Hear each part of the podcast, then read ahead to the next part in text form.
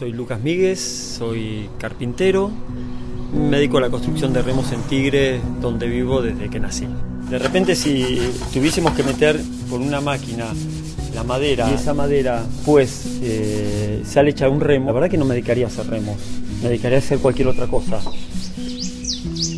Digamos, podría ser un, un taller de hace 150 años atrás. De hecho, algunas de las herramientas que tenemos tienen más de 100 años y se siguen usando no como algo histórico, sino como algo de todos los días, como algo cotidiano. Se afilan, se ponen a punto y se, se trabajan.